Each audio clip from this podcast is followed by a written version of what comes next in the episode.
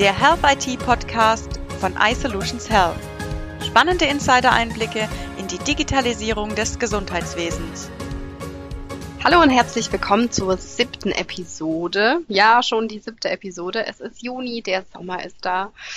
Oh, wir haben bessere Laune und äh, wir starten heute mit unserem Health IT Podcast in die siebte Episode. Wir sprechen in unserem Podcast über Themen, die die Branche bewegen, über relevante Zukunftsthemen und Wissenswertes rund um die digitale Transformation. Das Besondere ist bei uns, wir betrachten die Themen aus Sicht eines Softwareherstellers und das natürlich praxisbezogen und anwendernah. Mein Name ist Linda Weirauter und ich freue mich heute auf unsere spannende Episode. Ich mache das natürlich nicht alleine, sondern ich habe den Experten, unseren internen Experten Christian Machner dabei, den ich gerne vorstellen möchte. Oder ich lasse ihn sich selbst vorstellen. Christian, was ist dein Job eigentlich bei iSolutions Health und wie lange bist du schon bei uns? Ja, hallo Linda. Ähm, ja, vielen Dank für deine äh, Einladung. Ja, und auch schön, dass du dich für äh, Kostenkalkulation äh, interessierst. Ja, ich arbeite jetzt so seit circa acht Jahren bei der iSolutions und ähm, bin dort äh, im Business Center für den Bereich äh, Kostenrechnung zuständig. Das ist halt ein komplett oder ein reines äh, Controlling-Thema. Im Prinzip alles, was so mit äh, Kostenstellen oder Kostenarten zu tun hat, das ist so äh, mein Thema, mit dem ich mich beschäftige ja eigentlich von der einfachen ähm, Auswertung, äh, also Kostenauswertung, ähm, Überdeckungsbeitragsrechnung bis hin zur äh, Kostenträgerrechnung. Im Prinzip fängt das sogar schon an, wenn jetzt jemand äh, neues KISS aufsetzt, weil das äh, Herzstück einer ja so Kosten-Leistungsrechnung, das sind eigentlich die Organisationseinheiten ähm, mit den entsprechenden äh, Kostenstellen im KISS, weil ähm, die äh, Kostenstellen, die, die im Business Center, also in, in, in der äh, Finanzbuchhaltung Kostenrechnung angelegt äh, wurden, die sollten natürlich auch mit den ähm, oder auch die die die die äh, das äh, die äh, Einrichtung oder die das Krankenhaus auch mit den Kostenstellen entsprechend abbilden. Das sollte halt auch zu zusammenpassen und da sollte man sich im Vorfeld auch schon genau überlegen, äh, wie dann auch später äh, oder wie differenziert die Ergebnisse dann auch dargestellt werden sollen. Mhm. Und da berate ich halt auch. Also es ist jetzt nicht nur eine reine, ähm, sagen wir, Programmschulung, sondern es ist schon recht äh, umfangreich. Also es ist ein eher breit äh, gefächertes Aufgabengebiet über Support, Produktmanagement und äh, Implementierung.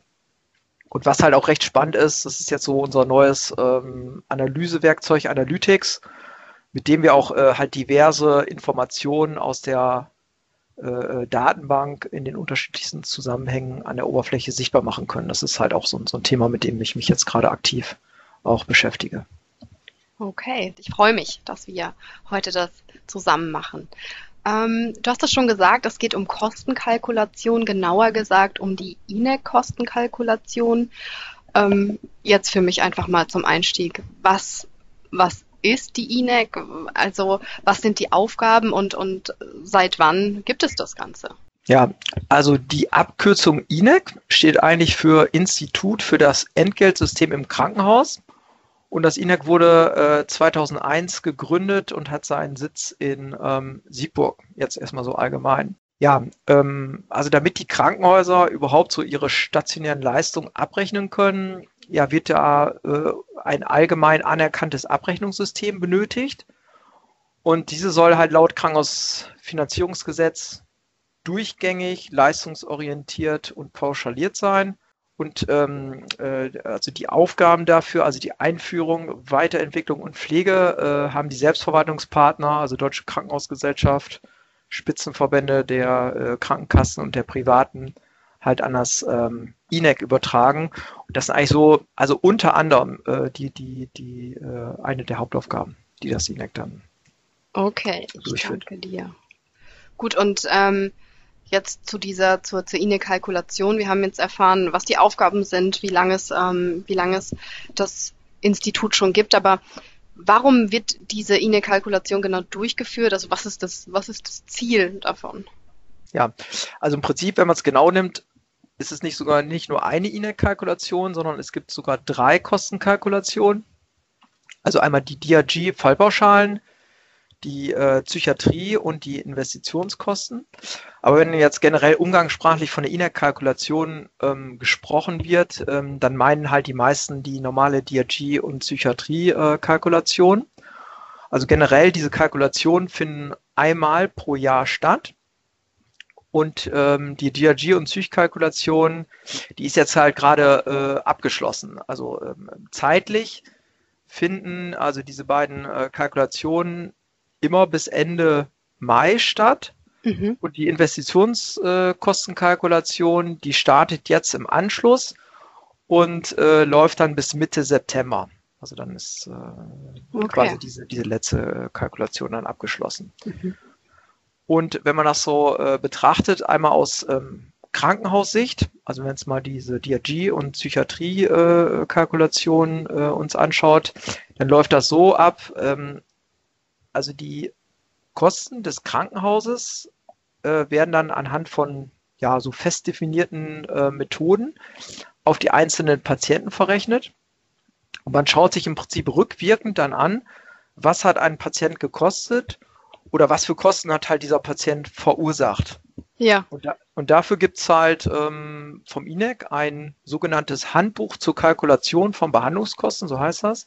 Das sogenannte Kalkulationshandbuch, an das sich halt auch die ähm, Häuser dann ähm, halten müssen, wenn sie an dieser Kalkulation äh, teilnehmen.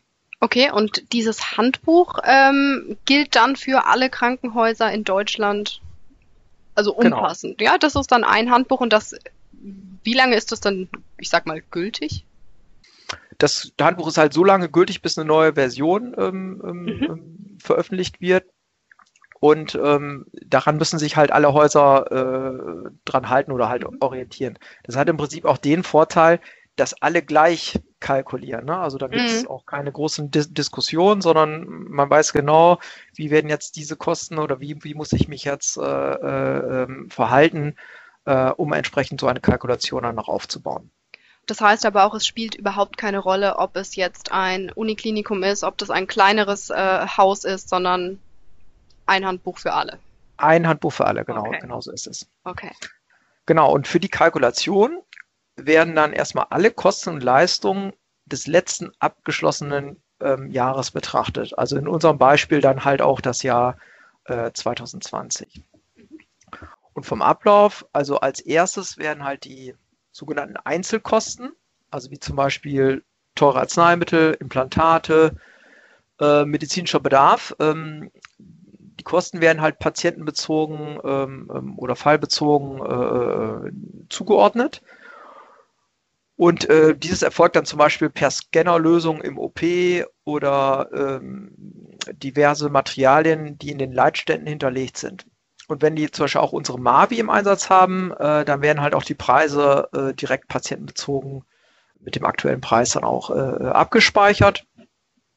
Und die restlichen Kosten, also die sogenannten Gemeinkosten, werden dann über diverse ähm, Schlüsselungen auf den Patienten verrechnet. Mhm.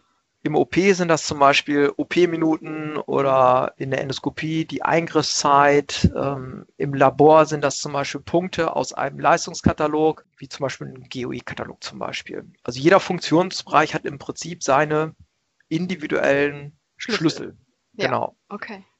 Und wenn dann diese Kalkulation abgeschlossen ist, dann werden ähm, also von den Kalkulationshäusern fallindividuell, also pro Patient, diese Ergebnisse in Form einer ähm, Kostenmatrix, also die Kosten werden gegliedert nach Kostenstellen, Kostenartengruppen, halt, halt an das INEC übermittelt. Dort werden sie halt gesammelt. Mhm. Dort werden dann halt diese Kostendaten aller Kalkulationshäuser halt gesammelt und mit den medizinischen Daten, also ähm, Prozeduren, Diagnosen, Belegungstage, Fallinformationen ähm, kombiniert. Und daraus werden dann halt ähm, Durchschnittskosten für bestimmte Fallgruppen dann ermittelt. Also es ist im Prinzip eine Mischkalkulation. Ne? Also es ist, es ist ähm, aus großen, kleineren Häusern, also es ist im Prinzip alles dabei. Mhm. Und die Ergebnisse bilden dann ähm, die Grundlage für den Fallpauschalenkatalog für das Folgejahr. Also jetzt in unserem Beispiel, die 2020er Kalkulationsdaten sind dann relevant für den ähm, Abrechnungskatalog für 2022. Ähm, es liegen halt immer zwei Jahre dazwischen. Ähm, du hattest das vorhin schon kurz angesprochen. Die INEC-Phase 2020 ist gerade vorbei. Du hast gesagt Ende Mai. Jetzt, ich kann es mir fast schon denken, aber wodurch wurde denn diese Phase jetzt aktuell geprägt? Ja, also im Prinzip ganz klar, es war halt die ähm, C-Krise. Also das war und ist ja auch das Thema in den, ähm, in den ähm, Einrichtungen. Und ähm, die Schwierigkeit oder ähm, lag insbesondere darin, ähm, diese hausindividuellen Gegebenheiten in der Kalkulation dann entsprechend abzubilden. Ne? Also äh, zum Teil wurden ja Stationen geschlossen, freigehalten oder ähm, umfunktioniert. Das war halt so die, ja, die, die, die, die, die, ähm, das Hauptproblem. Mhm, verstehe. Du hast gesagt, die C-Krise, ja, Corona natürlich, wie überall. Ähm, was war denn dieses Jahr außer Corona, was du ja schon angesprochen hattest, äh, noch anders im Vergleich zum, zu, zu den Vorjahren? Ja, also der eigentliche Kalkulationsablauf, der war halt so ähnlich wie in den Vorjahren, würde ich mal sagen. Ähm, es gab halt so ein paar kleine ähm, Änderungen, zum Beispiel bei den ähm, Fristen. Also kannst du dir so vorstellen, die äh, Kalkulationshäuser müssen halt bei der Kalkulation Fristen einhalten. Ähm, also die erste Kostenlieferung, die muss im Normalfall immer bis ähm, Ende März beim INEC ähm, vorliegen. Mhm. Das wurde dieses Jahr halt verlängert auf äh, Ende April. Und dann hat man nochmal die Möglichkeit, bis Ende Mai, also genau genommen bis zum 25. Mai, 12 Uhr, nochmal ähm, Korrekturen an der Kalkulation ähm, vorzunehmen. Mhm. Und dieses Jahr kam natürlich auch, ich sag mal so zusätzliche Belastungen ähm, der Kalkulationsteilnehmer, ähm, ja, durch sogenannte Arbeitsschutzmaßnahmen halt in den Einrichtungen. Ne? Und auch natürlich auch bei den ähm, Kollegen vom, vom, vom INEC. Zum Teil äh, ähm, haben die äh, Mitarbeiter äh, im Homeoffice gearbeitet. Es gab äh, geänderte Personaleinsätze oder ähm, Wechselmodelle. Ähm, bei mir auch zum Beispiel. Ich bin ja auch äh, eher weniger dann auch zum Kunden rausgefahren, weil das auch zum Teil auch nicht nicht, äh, nicht ging. war. Ja. ja. oder auch nicht ging, genau. Ja, ja, ja, verstehe. Okay, du hast einiges schon genannt. Gab es darüber hinaus noch andere Corona-bedingte Auswirkungen? Ich sag mal, äh, was die Patientenbelegung angeht oder Personalkosten? Ähm, ja, also die Auswirkungen haben natürlich jedes Haus unterschiedlich getroffen. Also ich vermute einfach mal so, dass ja je nach äh, Größe und ähm, ja, Fallspektrum so ein Belegungsrückgang zumindest im stationären Bereich um circa ja, 15 bis 20 Prozent äh, stattgefunden hat. Im ambulanten Bereich noch natürlich noch viel, ähm, viel höher. Und die Häuser haben natürlich unterschiedlich auch auf diese ähm, Situation ähm, ähm reagiert. Also planbare OPs wurden zum Beispiel abgesagt, ähm, Stationen wurden zum Teil geschlossen, als Intensiv- oder als C-Station umfunktioniert. Ähm, ich habe dann auch mitbekommen, dass zum Beispiel Mitarbeiter äh, äh aus dem Funktionsdienst im OP im Umgang mit Be Beatmungsgeräten geschult wurden und so mhm. weiter. Natürlich dann auch massive Kostenausweitungen ähm, im Bereich der äh, Schutzausrüstung und, und, und Corona-Tests. Hm. Ähm, ja, was dann halt auch schwierig war, dass wenn jetzt Mitarbeiter in den Einrichtungen auch dann in, in verschiedenen Bereichen äh, tätig waren, dass dann halt auch die Kosten auch entsprechend äh, passend zugeordnet wurden. Ne? Also passen ja. dann halt die ausgewiesenen Kosten auch zu der entsprechenden Realität. Ne? Mhm, mhm, verstehe. Jetzt nochmal eine Frage, warum ist denn die ähm, Kalkulation relevant für alle Krankenhäuser? Ähm, ich habe gelesen, dass, dass ungefähr 16 Prozent an dieser Kalkulation teilnehmen. Ähm, warum ist das relevant für alle Krankenhäuser? Ja, also genau, also dazu muss man es immer generell wissen, ähm, dass nicht alle Häuser an der Kalkulation teilnehmen. Und die Kalkulation ist in erster Linie erstmal freiwillig. Zumindest war das zu Beginn so. Ne? Also die Kalkulation gibt's ähm, seit 2003. Und ähm, die Ergebnisse sollen ja einen Bundesdurchschnitt äh, darstellen. Und da halt ähm, einige Häuser in Art, Größe und besonderem Fallspektrum in der Kalkulation ja unterdurchschnittlich repräsentiert wurden, ja, gab, ist dann oder wurden jetzt einige Häuser auch per Losverfahren zur Teilnahme ähm, ver verpflichtet. Also die Ergebnisse. Zur einmaligen Teilnahme. Oder äh, wird es ja. dann einmal per Losverfahren ausgewählt und es sind immer, sag ich mal, die gleichen Häuser für die nächsten fünf Jahre oder? Genau. Fünf Jahre, das ist genau so das ah. ähm, Stichwort. Also wenn man jetzt einmal gezogen wird, mhm. dann hat man halt das Glück und darf dann für fünf Jahre oder muss dann halt ähm, an der Kalkulation für fünf Jahre dann auch ähm, ähm teilnehmen. Die Ergebnisse der, also in diesem Fall diese 16 Prozent, ähm, das sind ungefähr 300 teilnehmende Kalkulationshäuser. Und diese bilden dann halt auch die Basis für den Fallpauschalenkatalog. Also dieser gilt dann später abrechnungstechnisch für alle ungefähr 1900 Krankenhäuser in Deutschland. Ja, also im Prinzip können dann die Kalkulationshäuser auch einen direkten Einfluss auf die ähm, spätere Abrechnung dann auch nehmen. Jetzt nochmal zu, sag ich mal, zu deiner direkten Aufgabe. Das heißt, du wirst von einem Krankenhaus angerufen. Wie, wie ist denn der, der Ablauf von, von so einer INEC-Begleitung? Ja, also mit den meisten Kollegen ja aus den Einrichtungen arbeite ich ja schon ähm, lange zusammen. Also man kennt sich aus den ähm, Projekten oder halt auch über den Support. Und wir überlegen uns dann gemeinsam den Aufwand und dann erstelle ich so ein ähm, Paket. Ja, also wie läuft die eigentliche INEC-Begleitung ähm, ab? Also in der Regel schauen wir uns halt im Januar die Veränderungen des Vorjahres an. Also was ist so passiert? Gibt es neue Kostenarten, neue Kostenstellen, eventuell eine neue Fachabteilung? Ähm, und diese Veränderungen versuchen wir dann in der Kalkulation äh, entsprechend ähm, abzubilden. Oder machen wir natürlich auch noch so ein paar, äh, zwischendurch ein paar Testverrechnungen. Dann treffen wir uns halt nochmal im März, um die Daten dann für das INEC auszufüllen und auch zu verschicken. Weil es werden halt nicht nur ein paar, äh, sag mal, ähm, ähm Kosten-CSV und so weiter ans INEC verschickt, sondern es werden auch diverse äh, Zusatzinformationen ähm, abgefragt. Also es ist schon recht komplex, was da so, ähm, ähm was da so hintersteckt. Und dann zwischen April und Mai, das ist die sogenannte Korrekturphase, hat man dann nochmal die Möglichkeit, ähm, die Kalkulation äh, zu, zu überarbeiten. Mhm. Ja, das mache ich dann halt mit den, mit den Einrichtungen äh, zusammen. Also wir, wir überarbeiten die ähm, Kalkulation, beantworten Rückfragen, telefonieren dann auch mit den Kollegen vom ähm, INEC, weil jedes Haus bekommt auch ein ähm, ähm, Sachbearbeiter für die Kalkulation vom INEC ähm, zugewiesen, also ein Ansprechpartner. Mhm. Als Unterstützung dann, okay. Genau, genau. Also im Prinzip, das ist, ähm, man hat auch also einen direkten Ansprechpartner. Mhm.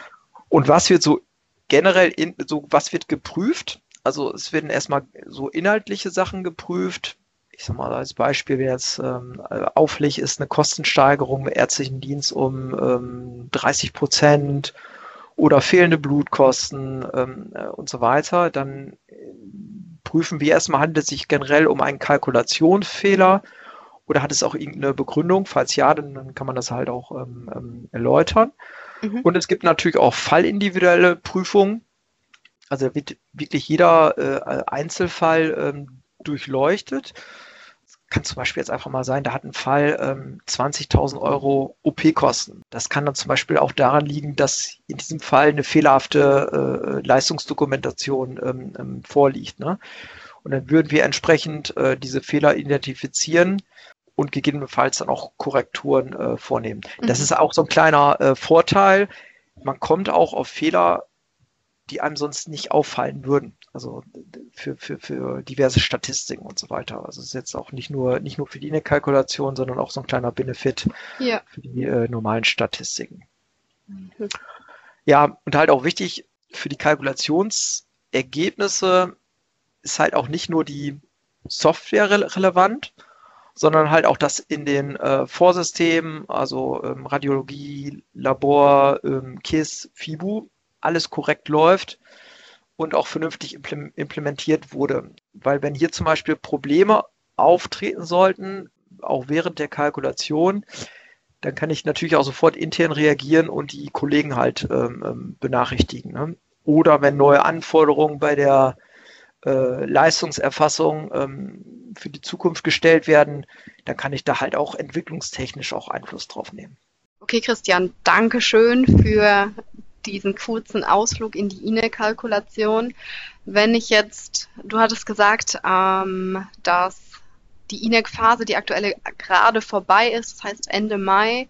Heißt es denn jetzt auch für dich, dass du ein bisschen mehr Luft hast und vielleicht sogar bald Urlaub hast? Und jetzt kommen wir zu unserer wiederkehrenden Frage, die wir immer am Ende stellen. Wo würdest du denn jetzt aktuell, es geht ja wieder etwas besser, wo würdest du hinreisen? Was ist dein liebstes Urlaubsreiseziel? Ja, also eigentlich gibt's ähm, ähm, zwei äh, Ziele, wo ich halt gerne äh, hinfahre. Das ist einmal äh, nach Norwegen zum, zum ähm, Angelurlaub, also im Prinzip reiner ähm, ähm, Urlaub, zum, wo ich halt äh, fischen gehe. Mhm.